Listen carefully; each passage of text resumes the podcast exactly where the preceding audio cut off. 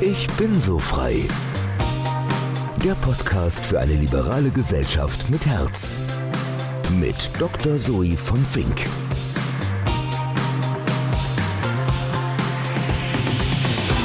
Herzlich willkommen zu Ich bin so frei, der Podcast für eine liberale Gesellschaft mit Herz.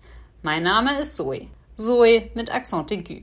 Heute spreche ich mit der 31-jährigen Abgeordneten Güde Jensen eine der jüngsten Parlamentarierinnen im Deutschen Bundestag. Sie will es wieder wissen und stellt sich am 26. September erneut zur Wahl. Wir reden darüber, wie sie es als Vorsitzende des Ausschusses für Menschenrechte erreicht hat, dass der Ausschuss wieder hörbarer und sichtbarer wird. Und das nicht nur in Deutschland, sondern international. Güde meint, dass zur Bewältigung der heutigen Krisen und Herausforderungen ein Silo-Denken nicht wirklich weiterhilft sondern Diplomatie, Verteidigungspolitik und Entwicklungszusammenarbeit enger zusammenwirken müssen. Darüber hinaus sprechen wir darüber, warum Politik keine Frage des Alters ist. Viel Freude beim Zuhören. Herzlich willkommen, liebe Güte, schön, dass du da bist. Hallo Sori, vielen Dank für die Einladung. Was bedeutet Freiheit für dich? Freiheit bedeutet für mich Eigenverantwortung für mein eigenes Leben zu übernehmen. Also meine Entscheidungen zu treffen, wie ich mein Leben leben möchte, wie ich das gestalten möchte. Und diese Freiheit, die hat nicht jeder weltweit. Und deswegen ist es für mich ein sehr, sehr hohes Gut. Und ist das auch einer der Gründe, warum du dich jetzt erneut für den Bundestag bewirbst und weiter Bundestagsabgeordnete bleiben möchtest? Also der Grund, warum ich mich damals entschlossen habe, für den Bundestag zu kandidieren, der war ein bisschen auch daraus resultierend, weil ich von Menschen sowohl aus meiner Familie, aus dem Freundeskreis, aber auch aus dem Parteienumfeld angesprochen wurde und gefragt wurde, ob ich mir das nicht vorstellen könnte. Und jetzt in diesen letzten vier Jahren habe ich gemerkt, welche Möglichkeiten ich eigentlich habe, selbst aus der Opposition, das ist ja auch nicht immer der Fall, gestalten zu können und auch dazu beitragen zu können, dass eine Generation animiert wird und motiviert wird, auch sich politisch einzubringen, weil ja häufig der Eindruck entsteht, das ist etwas Politik, das machen ältere Menschen, das ist etwas, wo man erst Lebenserfahrung sammeln muss, bevor man in der Lage ist, auch sozusagen die Geschicke eines Landes oder Geschicke für Menschen zu gestalten. Und dem ist eben nicht so. Und deswegen hat das schon etwas, auch der Begriff, wie ich Freiheit für mich definiere, auch damit zu tun, dass ich wieder antrete, ganz bestimmt. Aber auch eben, weil ich gemerkt habe, welche Möglichkeiten ich hier dankenswerterweise in der Bundesrepublik Deutschland habe, auch als Oppositionspolitikerin zu wirken. Ich würde das natürlich am liebsten auch in der kommenden Legislatur mit mehr Verantwortung und vielleicht sogar in Regierungsverantwortung tun. Aber es gibt hier viele Möglichkeiten, die Menschen eben weltweit nicht unbedingt nutzen können, weil sie, wenn sie kritisch mit ihrer politischen Elite ins Gericht gehen, eher fürchten müssen, dass sie oder ihre ihre Verwandten Repressalien befürchten müssen. Und das ist ja bei uns nicht der Fall. Und deswegen werde ich mich auch weiterhin dafür einsetzen. Und das ist vielleicht so ein Grund, wo ich sagen würde, das spornt mich an, auch weiterhin für ein Parlament zu kandidieren, um auch zu zeigen, junge Menschen können das, aber um auch zu zeigen, dass Freiheit und dass unsere Werte, die wir teilen hier in der Europäischen Union, auch jeden Tag neu verteidigt werden müssen. Und dazu möchte ich ein bisschen beitragen. Und obwohl du in der Opposition warst, hast du eine verantwortungsvolle Aufgabe bekommen, und zwar als Vorsitzende des Ausschusses für Menschenrechte und für humanitäre Hilfe. Was denkst du, konntest du in der letzten Legislaturperiode bewirken? Also ein Punkt, den ich als Ausschussvorsitzende sehr schnell lernen durfte, war, dass man dann als Vorsitzender eines solchen Gremiums, das ja dann auch ein Stück weit über die Parteigrenzen oder über die Fraktionsgrenzen hinaus tätig wird, auch im Ausland und dadurch, dass Menschenrechte, humanitäre Hilfe ja auch ein sehr internationaler Bereich sind, in dem wir tätig sind, wird er auch ein bisschen repräsentativ für dieses Thema im deutschen Parlament gesehen. Das heißt, man hatte auch einen kleinen, wenig immer einen repräsentativen Teil, den man eingenommen hat, als Vorsitzende des Ausschusses für diesen Themenbereich für den Deutschen Bundestag zu sprechen. Und das habe ich auch sehr schnell für mich irgendwie verinnerlicht, dass es nicht da nur darauf ankommt, die Linie der FDP rüberzubringen, auch, aber auch immer wieder zu zeigen, wie schaut der Deutsche Bundestag, wie schaut das deutsche Parlament auf bestimmte Fragestellungen, sei es die Menschenrechtslage in China oder die humanitäre Krise in Jemen oder in Syrien. Das ist etwas, was sozusagen unabhängig von Regierungsverantwortung oder Oppositionsrolle gesehen wurde und läuft. Und dafür war ich immer sehr dankbar. Natürlich braucht man als Vorsitzende im Ausschuss aus der Opposition heraus immer die Mehrheitskoalition, damit man bestimmte Vorhaben durchbringen kann, damit man Ideen umsetzen kann. Aber das ist mir, glaube ich, ganz gut gelungen. Und ich habe da zum einen eben dafür gesorgt, dass der Ausschuss wieder hörbarer und sichtbarer wird. Das ist zumindest das, was mir im Vergleich zu auch anderen Legislaturperioden von Expertinnen und Experten, auch von Menschen, die schon länger mit dem Ausschuss zu tun hatten, rückgespiegelt wurde. Das freut mich natürlich. Da habe ich natürlich auch nicht alleine zu beigetragen. Das war ein Team, das war auch der Ausschuss und die Zusammensetzung der Kolleginnenschaft. Und in diesem Zusammenhang würde ich auch sagen, dass ich erreicht habe, dass die Freien Demokraten im Bundestag, die ja wieder zurückgekommen sind, das waren ja vier Jahre der Abwesenheit, die auch dazu geführt haben, dass wir weniger Möglichkeiten hatten, menschenrechtliche Fokuspunkte zu setzen. Und ich würde deswegen so resümieren, dass die letzten vier Jahre gut waren, neue Rahmenbedingungen in einigen Bereichen zu setzen, auch zu zeigen, wo menschenrechtlich weitergedacht werden muss, nicht nur im digitalen Bereich. Und darauf kann man, glaube ich, jetzt ganz gut aufbauen. Egal, wie dieser Ausschuss weitergeleitet wird, weil das steht ja noch nicht fest. Und wie dann die Besetzung im neuen Deutschen Bundestag zusammenkommt, kann ich mir gut vorstellen, dass die Freien Demokraten da auch eine gute Grundlage haben, auf der sie jetzt weiterarbeiten können. Und da hoffe ich, dass ich ein bisschen zu beigetragen habe. Ich höre das aber immer und deswegen bin ich mit der Arbeit so rückblickend eigentlich ganz zufrieden. Also man hat viel von dir gehört zu Belarus, erst heute Morgen im Deutschlandradio, aber natürlich auch zu Hongkong. Welches Schicksal von welchen Menschenrechtsverteidigern hat denn dich besonders berührt oder wo hattest du das Gefühl, du kannst einen besonderen Beitrag leisten? Ich hätte definitiv diese beiden Länder auch genannt, die du jetzt angesprochen hast. Ich habe vor zwei Jahren Joshua Wong bei mir in Berlin zu Gast gehabt. Der war auf einer Tour im Grunde durch verschiedene Länder und hat auch in Berlin Station gemacht. Und ich habe mich einen Nachmittag mit ihm austauschen können und war beeindruckt erstmal von der Art und Weise, wie er die Lage in Hongkong, die ja vor zwei Jahren auch noch mal eine andere war, als sie das heute ist. Es gab das Sicherheitsgesetz noch nicht. Es gab die zwar schon Repressionen und man konnte absehen, wenn man die Signale erkannt hätte. Und das hat, glaube ich, an der einen oder anderen Stelle nicht gut funktioniert, auch in der deutschen Bundesregierung nicht. Man hätte abschätzen können, wie sich die Lage zuspitzen würde. Und Joshua hat damals schon, nicht nur bei mir im Büro, sondern auch auf den ganzen öffentlichkeitswirksamen Veranstaltungen immer wieder davor gewarnt und hat gesagt, die Weltgemeinschaft muss nach Hongkong schauen. Wir sind im Grunde das moderne West-Berlin. Und als er das so sagte, ich bin jetzt zwar ein 89er Kind, aber ich habe die Teilung Deutschlands nicht erlebt. Ich habe auch die Wende nicht aktiv miterlebt. Aber wenn jemand, der deutlich jünger ist nochmal als ich, darüber so spricht und quasi auch die politischen Würdenträger und Entscheidungsträgerinnen weltweit auffordert, genauer hinzugucken, dann muss uns das schon auch anspornen, das zu tun. Und er hat ja am Ende leider Recht behalten.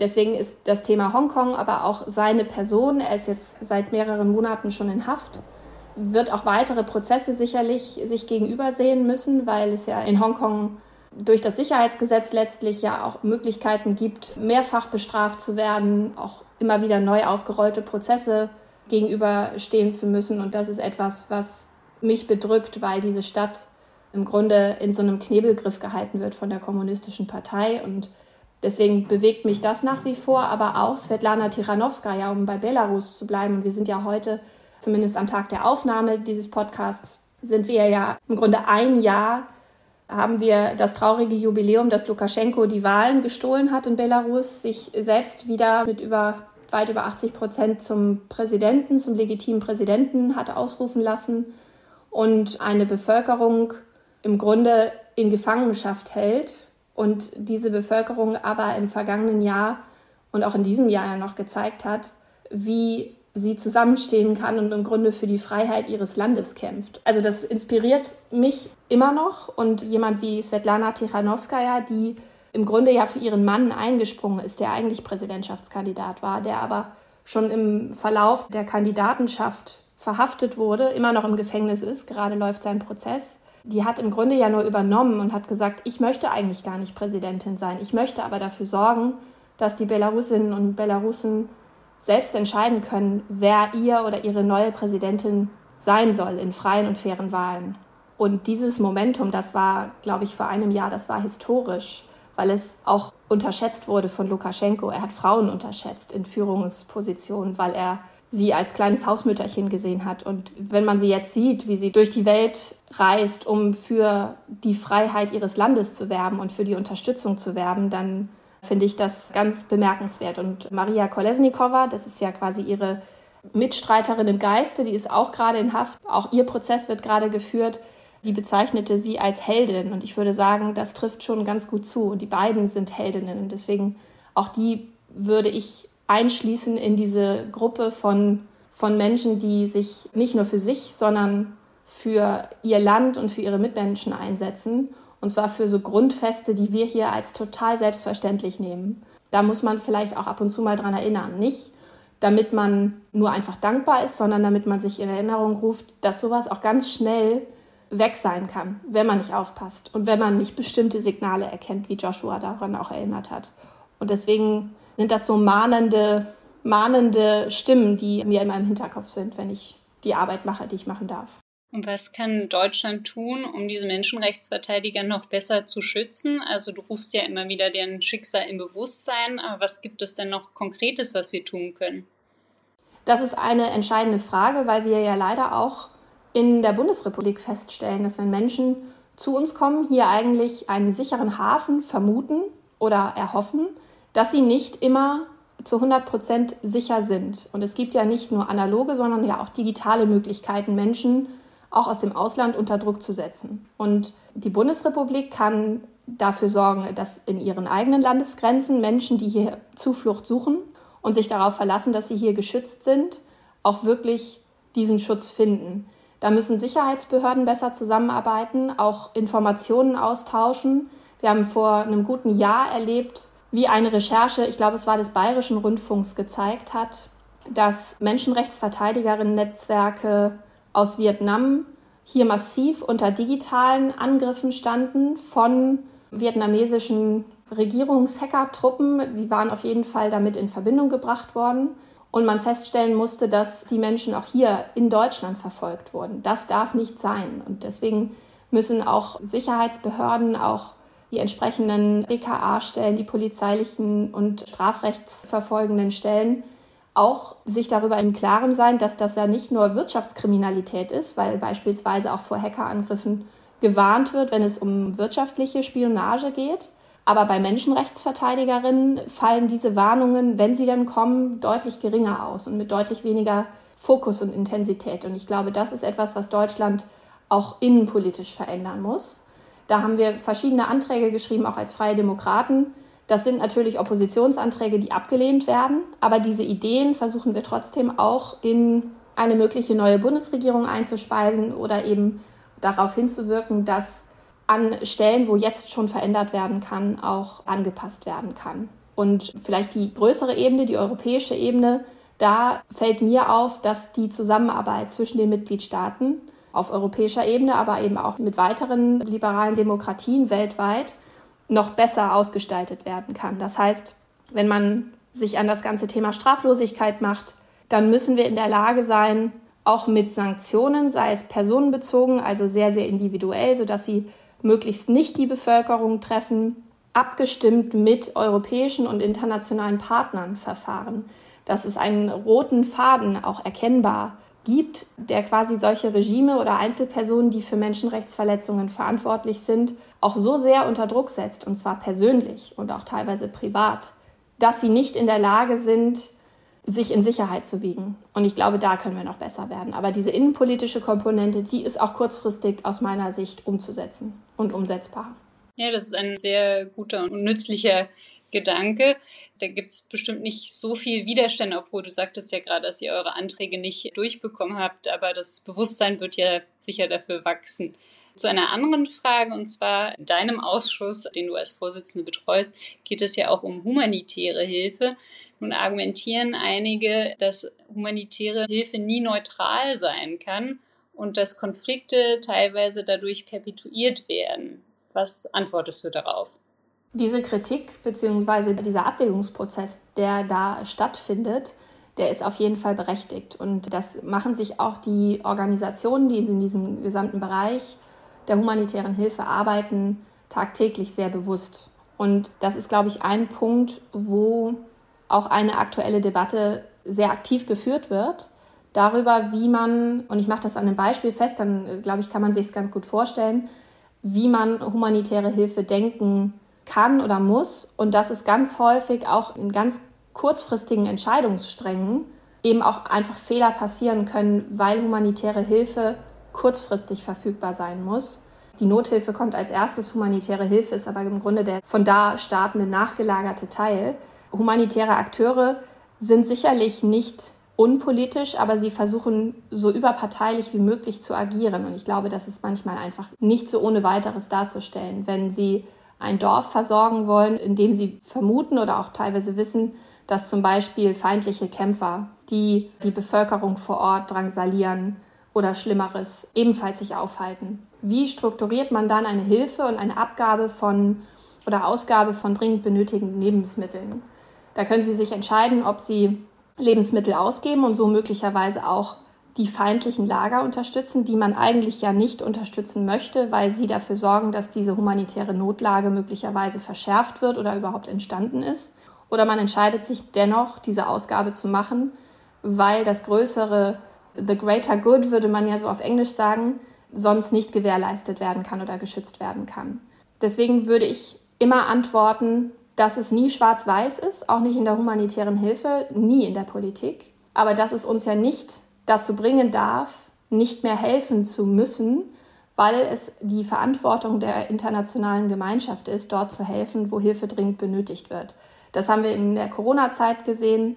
Ich glaube, da gibt es Nachbesserungsbedarf, was die COVAX-Initiative und die, das Impfstoffangebot auch an ärmere Länder anbelangt. Und das wird im humanitären Bereich natürlich fortgeführt. Wichtig ist, glaube ich, dass man lokale Strukturen stärkt, weil die Menschen vor Ort meistens, wenn sie eingebunden sind und mitgenommen werden in den Projekten, ganz anders auch für Akzeptanz in der Bevölkerung sorgen können, auch besser entscheiden können und auch Rückmeldung geben können, was funktioniert, was funktioniert nicht. Und diese Lokalisierung und Flexibilisierung von Geldern, also schnell verfügbar machende Gelder, das sind, glaube ich, so zwei Punkte, mit denen man in der Argumentation es sei ein politisierter Betrieb, dieses humanitäre System, in dem man entgegnen kann. Das ist ein ständig sich veränderndes System, aber ein hochmodernes System, was, glaube ich, viele auch so in der Öffentlichkeit gar nicht unbedingt zur Kenntnis nehmen, mit welchen Methoden und Mitteln dort schon gearbeitet wird seit einigen Jahren. Und ich glaube, daraus können wir lernen und könnten es eher positiv weiterentwickeln, als jetzt zu sagen, was bewirken wir da vielleicht im negativen Bereich mit. Also dort, wo diese Arbeit gemacht wird, da passieren diese Fehler. Das muss man anerkennen, das muss man auch antizipieren, aber es darf nicht dazu führen, dass Menschen verhungern, weil wir uns entscheiden, dass wir uns lieber neutral verhalten wollen. Also Deutschland ist ja auch der zweitgrößte Geber im Bereich humanitäre Hilfe. Deshalb ist es gut, wenn da auch Expertise besteht, dass wir unsere Steuergelder gut verwenden. Was könnten wir denn machen, um Konflikte eher zu lösen und auch präventiv zu agieren, damit es gar nicht so weit kommt aus deiner Sicht? Das ist eine große Frage, die sich natürlich zum Beispiel auch das Auswärtige Amt als großer humanitärer Akteur bei uns im politischen System immer wieder stellt. Es gibt zwei Bereiche, in denen quasi präventiv gearbeitet werden kann. Der eine Bereich, der wird aus meiner Sicht schon sehr, sehr gut bedient und das ist so der Bereich, ich sage mal, Naturkatastrophen, das Antizipieren von Wetterphänomenen, von Wetterereignissen, die man auch mit der heutigen Technik eigentlich schon, schon sehr präzise vorhersagen kann. Diese Technik und diese vorausschauende humanitäre Hilfe, die könnte noch stärker dafür sorgen, dass zum Beispiel bei einem drohenden Monsun, der vielleicht auch stärker ausfällt als die regelmäßig vorkommenden Monsunregen, dass Hilfe, dass entsprechende Bevölkerungsbereiche evakuiert werden können, geschützt werden können, um diese effiziente Gelderverwendung, die du ansprachst, die vollkommen berechtigt ist, die ja auch jeder Staat und jede Regierung im Blick haben sollte, besser einsetzen zu können, sodass man nicht nachher mit der Gießkanne über ein Monsungebiet gehen muss, ist jetzt vielleicht ein bisschen bildlich gesprochen, sondern dass man weiß, hier wird noch eine Lagerhalle benötigt. Von dem einen Dorf brauchen wir noch mehr Strukturen, die vor den Regenfällen schützen. Die Bevölkerung muss sensibilisiert werden, die Ernte muss anders eingefahren werden, möglicherweise geschützt werden. Das ist ein Bereich, in dem ich glaube, dass wir auf einem guten Weg sind, auch was das Auswärtige Amt und deren Arbeit angeht. Ein Bereich, der deutlich schwieriger zu antizipieren ist, weil es eine volatilere Situation meistens gibt, ist die politischen Konflikte, die häufig ja auch in teilweise militärische Konflikte ausarten, die auch eine humanitäre Krise auslösen können. Und dafür hat man natürlich deutlich weniger Messinstrumente. Aber es gibt auch Möglichkeiten dort, um jetzt wieder mit Joshuas Worten zu sprechen, Signale und Tendenzen zu erkennen. Und da, glaube ich, gibt es nicht diesen einen Mechanismus, sondern es gibt über gute Netzwerke mit unterschiedlichen Akteuren, dass Staaten sich regelmäßig über drohende Krisen, über vergessene Krisen, CARE bringt einmal im Jahr die zehn vergessenen Krisenländer heraus, ein Bericht darüber, viel mehr darüber austauscht, weil die häufig auch politischer Natur sind und dort einiges im Argen liegt, wo man vielleicht auch hätte vorher unterstützen können, sich vielleicht auch diplomatisch einbringen können. Deswegen sagen wir Freie Demokraten ja auch immer, es muss zukünftig im Denken der Bundesregierung nicht dieses Silo-Denken in Form von 2% für Verteidigung, so und so viel Prozent für einen anderen Bereich, wie sieht die ODA-Quote aus, geben, sondern es muss einen Ansatz geben, der vernetzter gedacht wird, der zum Beispiel sagt, wir geben 3% in Verteidigung, Diplomatie und Entwicklungszusammenarbeit. Und je nachdem, welcher Bereich gerade notwendiger mit Finanzmitteln ausgestattet werden muss, der wird dann in dem Fall priorisiert, weil es gibt nicht für jede Konfliktsituation immer eine militärische Lösung oder immer eine diplomatische. Manchmal ist es eine entwicklungspolitische, manchmal ist es eine, wie gesagt, eine militärische oder diplomatische. Und ich glaube, da kann man besser ansetzen. Da gibt es auch mit zum Beispiel der neuen Biden-Administration, mit Samantha Power, die, die Leiterin von USAID, also dem größten, ja, im Grunde nationalen Entwicklungszusammenarbeit, Hilfswerk und humanitärem Hilfswerk, gibt es eine ganz, ganz wunderbare Ansprechpartnerin, die ihr Fach hervorragend beherrscht und versteht. Und wenn man sich da in den nächsten Monaten und in der nächsten Zeit auch mit der kommenden Bundesregierung stärker zusammenbinden würde, kann ich mir vorstellen, dass wir auch in dem Bereich auch politische Entwicklungen besser antizipieren können, weil das ist am Ende eine Frage von Schwarmwissen und von Erfahrungswerten. Und da hat sicherlich auch, das ist vielleicht der letzte Punkt, die Corona-Pandemie weltweit dafür gesorgt, dass der Austausch einfach schlechter möglich war, weil sowas über Zoom-Konferenzen oder über, über digitale Gipfel zu lösen, ist, glaube ich, nochmal ungleich herausfordernder als das ohnehin bei Präsenzgipfeln ist. Und deswegen glaube ich, wir haben jetzt einiges an Weg gut zu machen, den wir verloren haben in diesem digitalen Bereich, weil die, die doch dringend benötigten Austausche, die man doch eher mal unter vier Augen oder acht Augen führt, die hat es zu Corona-Zeiten deutlich weniger, teilweise ja gar nicht mehr gegeben. Und das ist auch für diesen Bereich sehr, sehr schade. Also den, den Ansatz, Silo-Denken zu überwinden, der ist natürlich sehr löblich, aber ganz praktisch, was haben denn jeweils dann Bundesministerinnen oder Bundesminister für Anreize zu kooperieren, gerade wenn es ums Budget geht? Aus meiner Sicht dürfte es dieses Denken, wenn es nicht mein Haus diesen Erfolg einfährt, dann ist es kein guter Erfolg. Dieses Denken müssen wir versuchen zu verlassen. Ich weiß, dass es gar nicht so einfach ist, weil man natürlich auch für seine Fraktion, weil man für seine Partei und für sein Ministerium dann kämpft und streitet. Aber die Welt ist eben nicht schwarz und weiß und es geht auch nicht nur um dieses eine Ministerium. Und deswegen ist das vielleicht ein sehr softer Ansatz. Ich bin der Meinung, dass man nur in diesen Teams aus verschiedenen Ministerien bestimmte herausfordernde Situationen meistern kann. Und wir haben ja mit, ich sag mal, weltweiter Migration, mit dem Klimawandel, der vor uns liegt, mit dem zunehmend digitalisierten Zeitalter mit Armutsbekämpfung und humanitären Krisen, mit Menschenrechtsverletzungen weltweit, die wieder mehr werden als weniger. So viele Herausforderungen, wo man nicht in einem Ressort tätig werden kann, sondern mindestens in mehreren und sich abstimmen muss.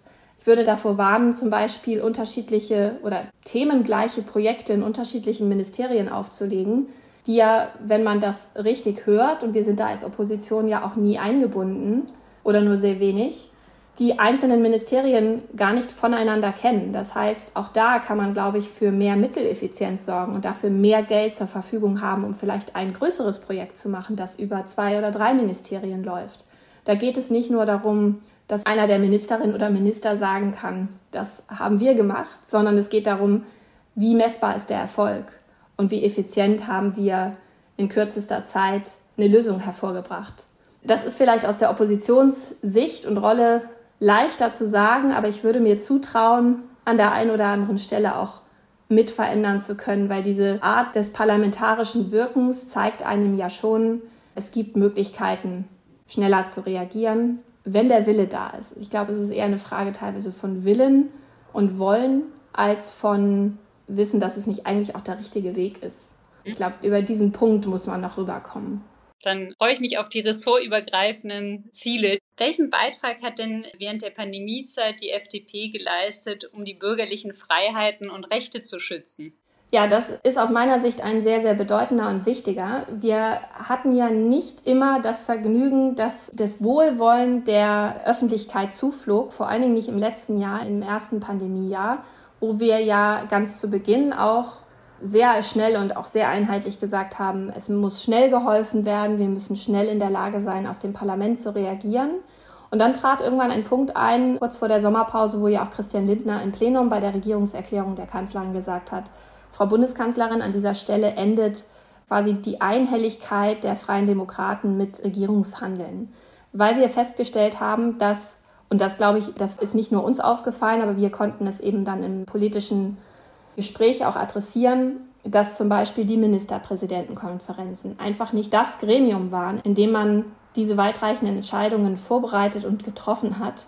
Wir haben immer wieder dafür geworben, dass die, diese Debatten auch die Öffentlichkeit ja in der öffentlichen Aussprache im Parlament darüber informiert werden muss, dass es unterschiedliche Meinungen gibt. Und ich mache es vielleicht an einem Beispiel fest. Ich habe das letztens schon mal bei einer Veranstaltung erzählt. Meine Eltern sind eigentlich Menschen, die auch immer kritisch waren, auch mit Regierungshandeln, auch immer hinterfragt haben, ist es, sollte man so agieren oder nicht. Aber jetzt in der Pandemie zum Beispiel habe ich häufig feststellen müssen, dass sie zu mir gemeint haben, hört doch mal auf, auf der Kanzlerin immer rumzuhacken, die gibt sich Mühe und jetzt lasst die mal in Ruhe arbeiten.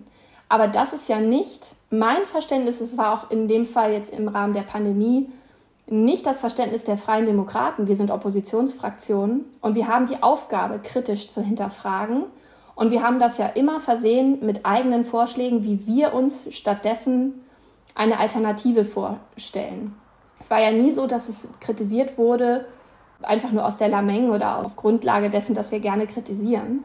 Wir haben eigene Vorschläge gemacht, wie man mit der epidemischen Lage umgehen kann. Wir haben eigene Vorschläge gemacht, wie ein Impfkonzept aussehen kann, wie auch Stück für Stück ein Konzept für Homeschooling aussehen kann.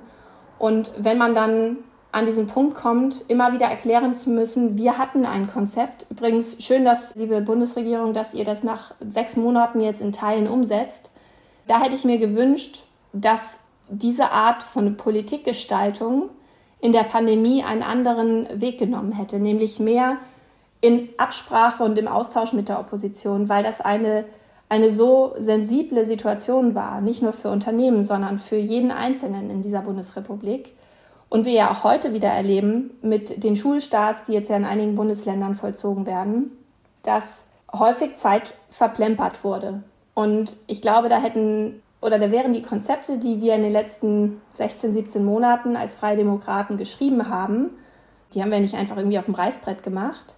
Da hätten die dazu beitragen können, dass man auch teilweise vielleicht schneller zu einer Lösung gekommen wäre oder zu einer gangbareren Lösung gekommen wäre. Und deswegen sehe ich eigentlich unsere Auf oder sah ich unsere Aufgabe auch in dieser Pandemie darin zu zeigen, dass es andere Möglichkeiten gibt und die auch vertreten werden müssen, weil das nun mal der deutsche Parlamentarismus ist, der so agiert. Opposition gegen Regierung heißt auch, dass die Opposition gute Vorschläge haben kann, die die Regierung durchaus aufnehmen sollte. Und das, ich glaube, es ist uns nach außen gelungen zu zeigen, dass wir gute Ideen haben, aber es ist uns auch gelungen zu zeigen, wo die Bundesregierung vielleicht häufig einfach auf ihrem Recht in der Mehrheit zu sein beruht hat oder sich berufen hat. Und das war schade, weil es hat nicht nur Geld gekostet, es hat auch Existenzen gekostet und es hat wertvolle Zeit gekostet. Und die größte Aufgabe, glaube ich, die jetzt mit Blick auf die nächste Legislaturperiode, die wird sein, dass man nicht nur die Wirtschaft, aber wir haben ja schon auch gesehen, wie sehr ein, ein wirtschaftlich erfolgreiches Land auch besser in der Lage ist, bürgerliche Freiheitsrechte, auch ein freiheitliches Denken zu gewährleisten. Das greift ja alles ineinander. Wie das jetzt gestaltet werden muss nach der Pandemie, beziehungsweise wir sind ja eigentlich noch mittendrin. Und da hoffe ich, dass wir mehr dazu beitragen können, als Oppositionsanträge zu schreiben, die die Bundesregierung dann mit Mehrheit vom Tisch nimmt. Ja, die nächste Gelegenheit ist ja im September, wenn es um die Verlängerung von dem Gesetz für das Fortbestehen einer epidemischen Lage geht und ihr schon eigentlich angeregt hatte, dass man einen geordneten Übergang findet, oder? Genau. Also es geht, glaube ich, auch nicht darum, die epidemische Lage im vergangenen Jahr festgestellt zu haben.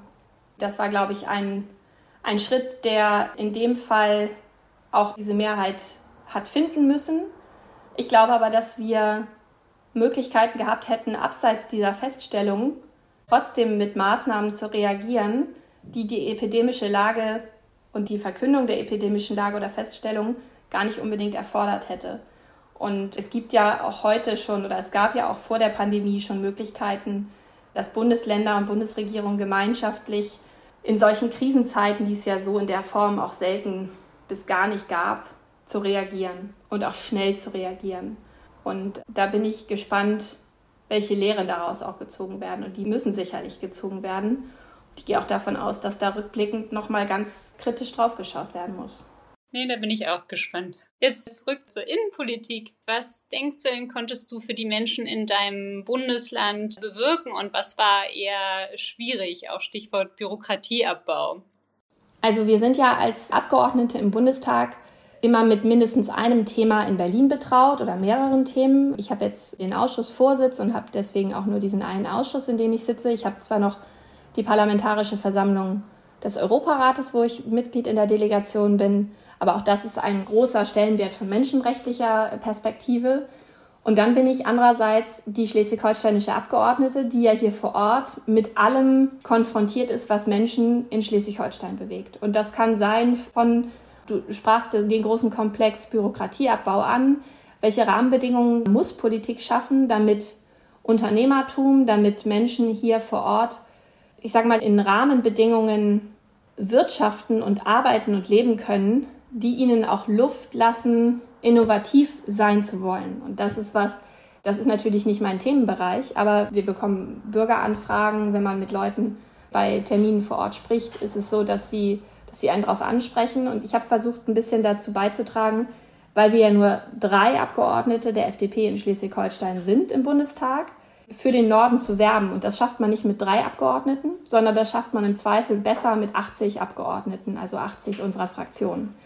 Ich habe eigentlich jeden Monat Kolleginnen und Kollegen aus der Bundestagsfraktion der FDP hier im Norden gehabt und habe in den Fachausschüssen, in denen Sie waren, Projekte hier in Schleswig-Holstein gesucht, die für Sie interessant sind. Das heißt, ich habe im Grunde Schleswig-Holstein-Botschafter aus Ihnen gemacht, indem Sie dann wieder zurückgefahren sind und gesagt haben, ja, aber im Norden gibt es auch Wasserstoffprojekte, da müssen wir über die Förderung vielleicht auch nochmal sprechen. Oder im Norden gibt es auch ein ganz innovatives Unternehmen, was sich mit der Mobilitätswende beschäftigt und die könnten vielleicht auch, und es mangelt natürlich häufig an Geld und an Fürsprache, die könnten auch Fördermittel gebrauchen.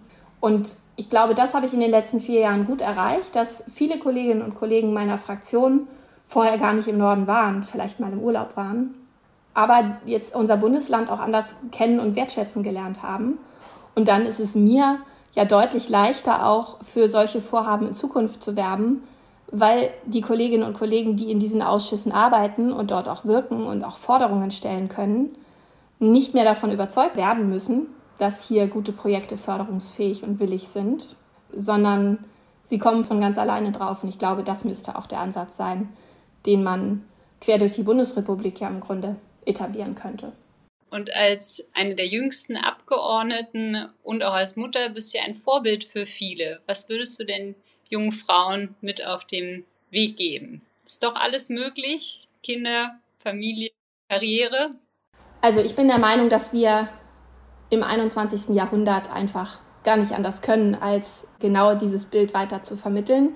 Ich versuche ein bisschen Vorbild zu sein. Das gelingt mir manchmal, manchmal vielleicht auch nicht. Auch ich bin mit vielen Sachen unzufrieden und schaffe nicht alles so, wie ich es mir eigentlich vorgenommen habe.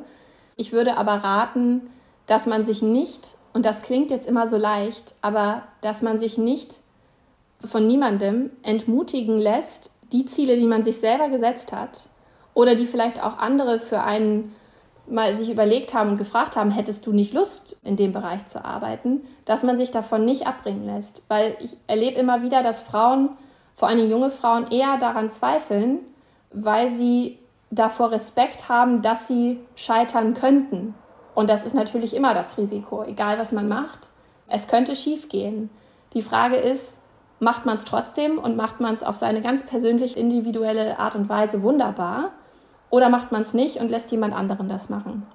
Ich würde immer für die erstere Variante votieren und auch dafür werben, dass man sich oder dass vor allen Dingen auch junge Frauen sich davon nicht abbringen lassen. Manchmal hört es sich einfach an. Ich bin da auch noch am Lernen quasi, aber die Verbindung von, sag mal, Familienleben, Freundeskreis, Privatleben, was ja auch ein wichtiger Punkt in unserem Leben ist. Wir sind ja soziale Wesen und wir brauchen Privatleben und Freizeit auch, um quasi ja die zu bleiben, die wir sind, das müssen wir im 21. Jahrhundert so miteinander vereinbaren können, dass Frauen darunter nicht die Leidtragenden sind. Und ich glaube, da, da können wir noch deutlich besser werden, vor allen Dingen in Deutschland.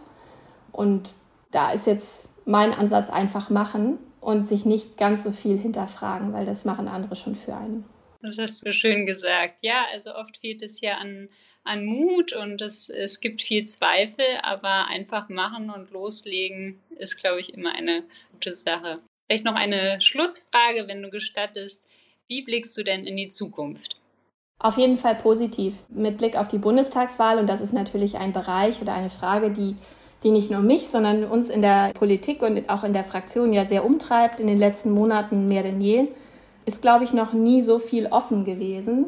Also so viele Möglichkeiten haben bestanden, wie auch die einzelne Wählerstimme etwas beitragen kann, dass sich in diesem Land was bewegt. Und deswegen blicke ich positiv in die Zukunft, weil Politik auch so spannend ist momentan.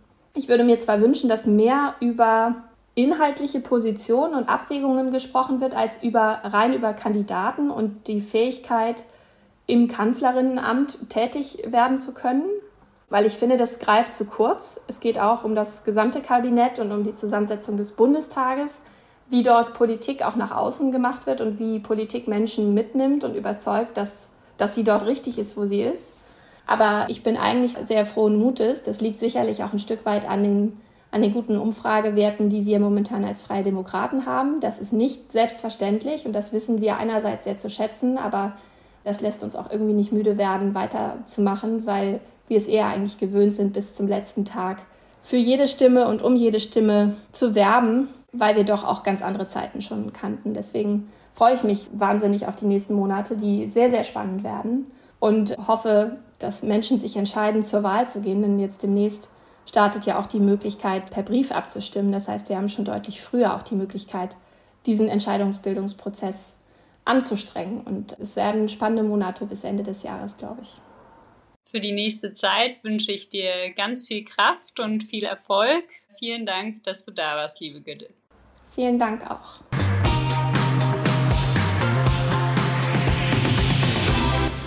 Vielen Dank fürs Reinhören. Ich hoffe, ihr fandet den Beitrag auch so aufschlussreich wie ich und verfolgt jetzt ganz gespannt, wie es bei Güde weitergeht und was sie von ihren Ideen wenn wiedergewählt und auch sogar vielleicht eine Regierungsverantwortung umsetzen kann.